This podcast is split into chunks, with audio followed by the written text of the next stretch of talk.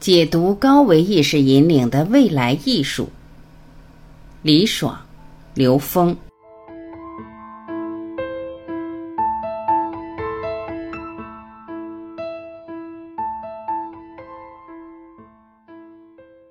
关注心灵生态，修行要合一。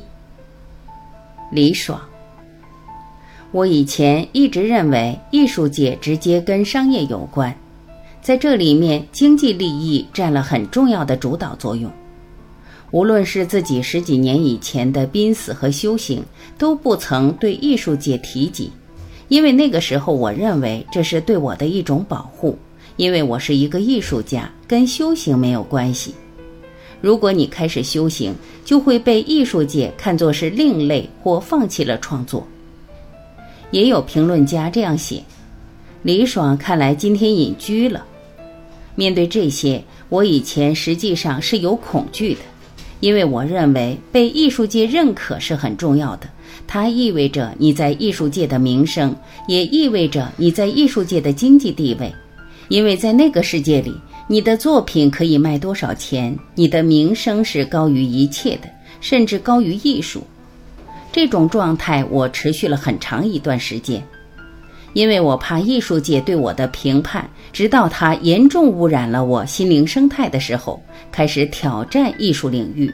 我非常高兴地跟刘峰老师在这里对话，我也知道艺术界是会很快听到的，但是我非常高兴，因为我超越了我自己，已经不再是那个分离的我，我的艺术和我的心灵是合一的状态。我也愿意呼吁艺术领域所有艺术家去贡献，去关注他们的心灵生态，用艺术去修行。你到底修什么呢？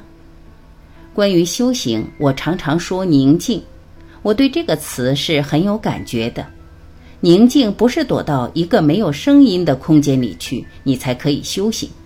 如果你真的想在这个世界上找到一个你可以躲起来的清静地方，是非常难的。清静的地方不仅不可以修行，还很脆弱。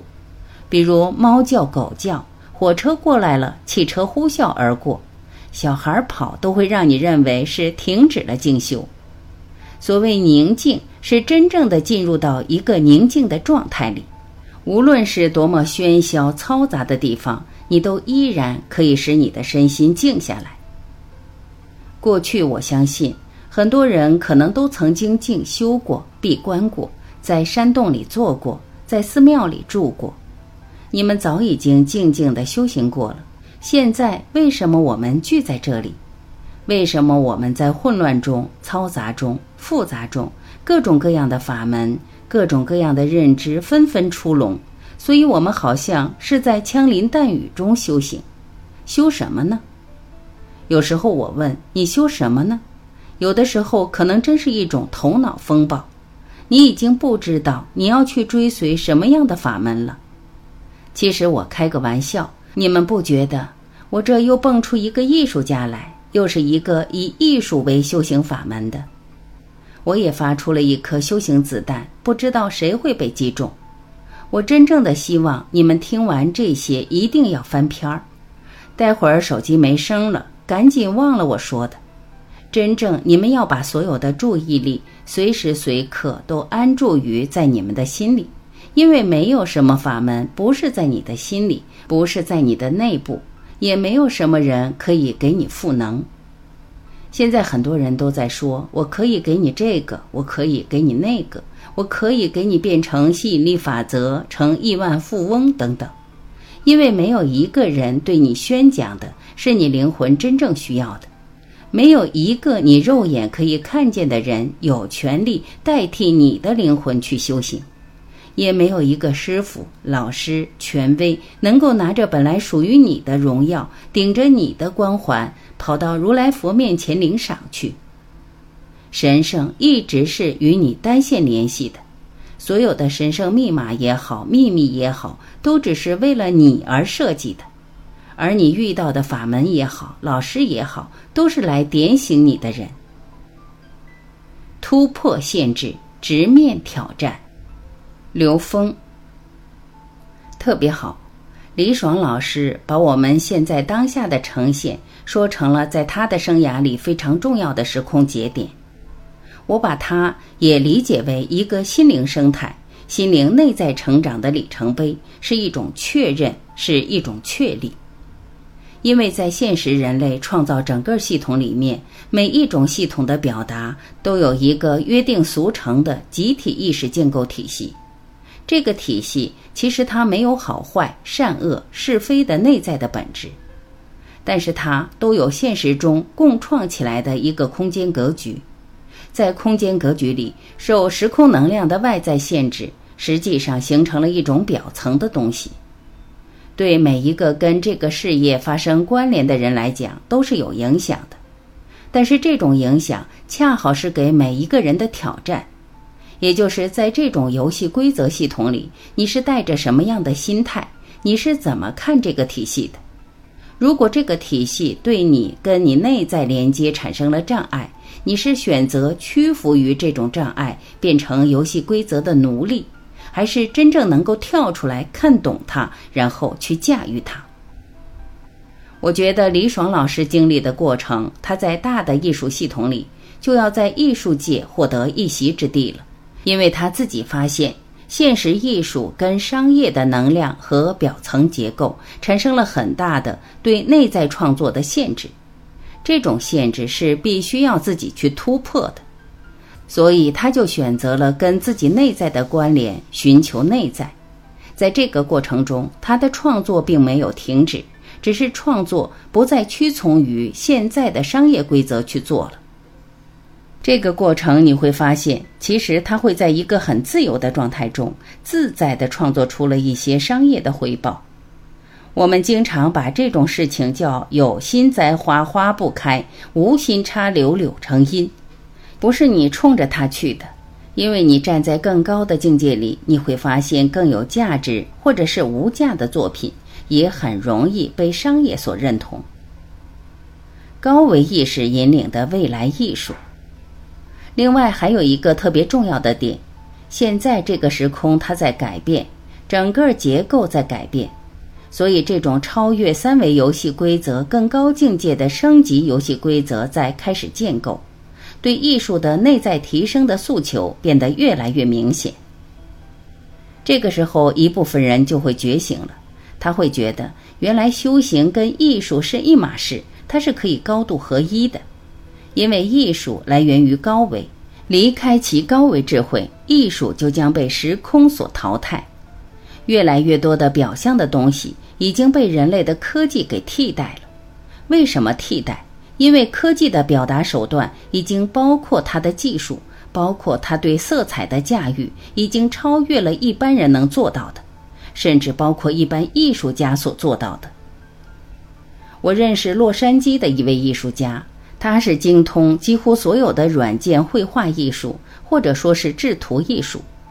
他用几台电脑同步操作，创造出了美轮美奂的图案，而且它的创造速度之快，你是难以想象的。他任何一个名点直接打开就是一幅非常美的图。当他在北京做首场全球发布时，现场好几个艺术家在感叹。说靠人的手已经无法在有限的有形的空间里创造的如此完美，甚至它的每一个局部你可以放大，而且这些四面八方的放大是可以无限的展开，它每一个局部都是一个完整的美轮美奂的图画。所以这个时候我们就开始思考，在我们人类的意识里面创造的艺术游戏，跟人类真正开始觉醒能达到的境界。这位老师，他创作是通过冥想打坐，让自己整个能量在一种状态之下，在驾驭这些工具。他已经超越了被动的使用工具的功能，而他在开发的这些工具功能之间的关联，内在创造起完整的体系时呈现的艺术，已经超越了有工具的表达。就是说，当一个人的内在维度足够高的时候，你在驾驭这些工具的时候就会完全的不一样。所以，就明显的已经把艺术和修炼高度契合了。这样的艺术家，包括李爽老师有很多，因为他们都已经完全是从心、从内在创造出来的作品。在写实的背后，有更高的虚拟世界、更高维度能量的存在。在虚幻的表达里面，也有那种落在心底的踏实。安住当下，与内在合一的创造。所以，艺术表达在未来跟过去的艺术界里面的很多东西，它会不一样。如果说你的内在意识能量不够高，只能是一个写实三维体状态；但如果你的内在意识上达到一定的程度，是写意呈现出来。写意什么？表达意识能量的境界，它是由内在的意识能量投影到现实，投影到这个空间里。所以，真正开启智慧的人看这样的作品，能读到这个作品背后意境、意识能量的境界。相应他所在的创作当下的维度，这个时空里面，不管是未来的艺术，包括古代到今天的艺术，一直是这样引领的。只是商业社会把这些东西贬低到了一个商业层次，用商业价值、物质能量的关系来看他们，真正把艺术降格了。所以，当我们再重新回归，才发现。每一个生命在安住当下、与自己内在合一的时候，都是一个创作者。对外在一切都是内在的显化。神圣与你是单线联系，这句话特别好。我们每个人去构建内在的神，也就是恩为恩趋于无穷大。只有从你的内在，你在外面去想别人，那都只是着外相。为什么？其实外面你看到的所有大师、所有的智者，都是你内在投影的。就是你内在没有这些东西，你根本投影不出来这些东西。同理，外在看到的所有的魔，也都是自己内在的。你内在没有它，你也投影不出这些东西。当你内在真正圆满，已经看到所有东西的存在有它的时空合理性，这时候你会接纳。但你不会执着，即便是在这个空间里面，技术再高的速度，只要显化觉受和功能呈现的东西，都有可能成为障碍。前提是你是否执着。当你执着，它就障碍了；当你不执着的时候，它就是你提升的台阶。所以，时空的美好就在于所有的存在都有让我们继续提升的意义所在。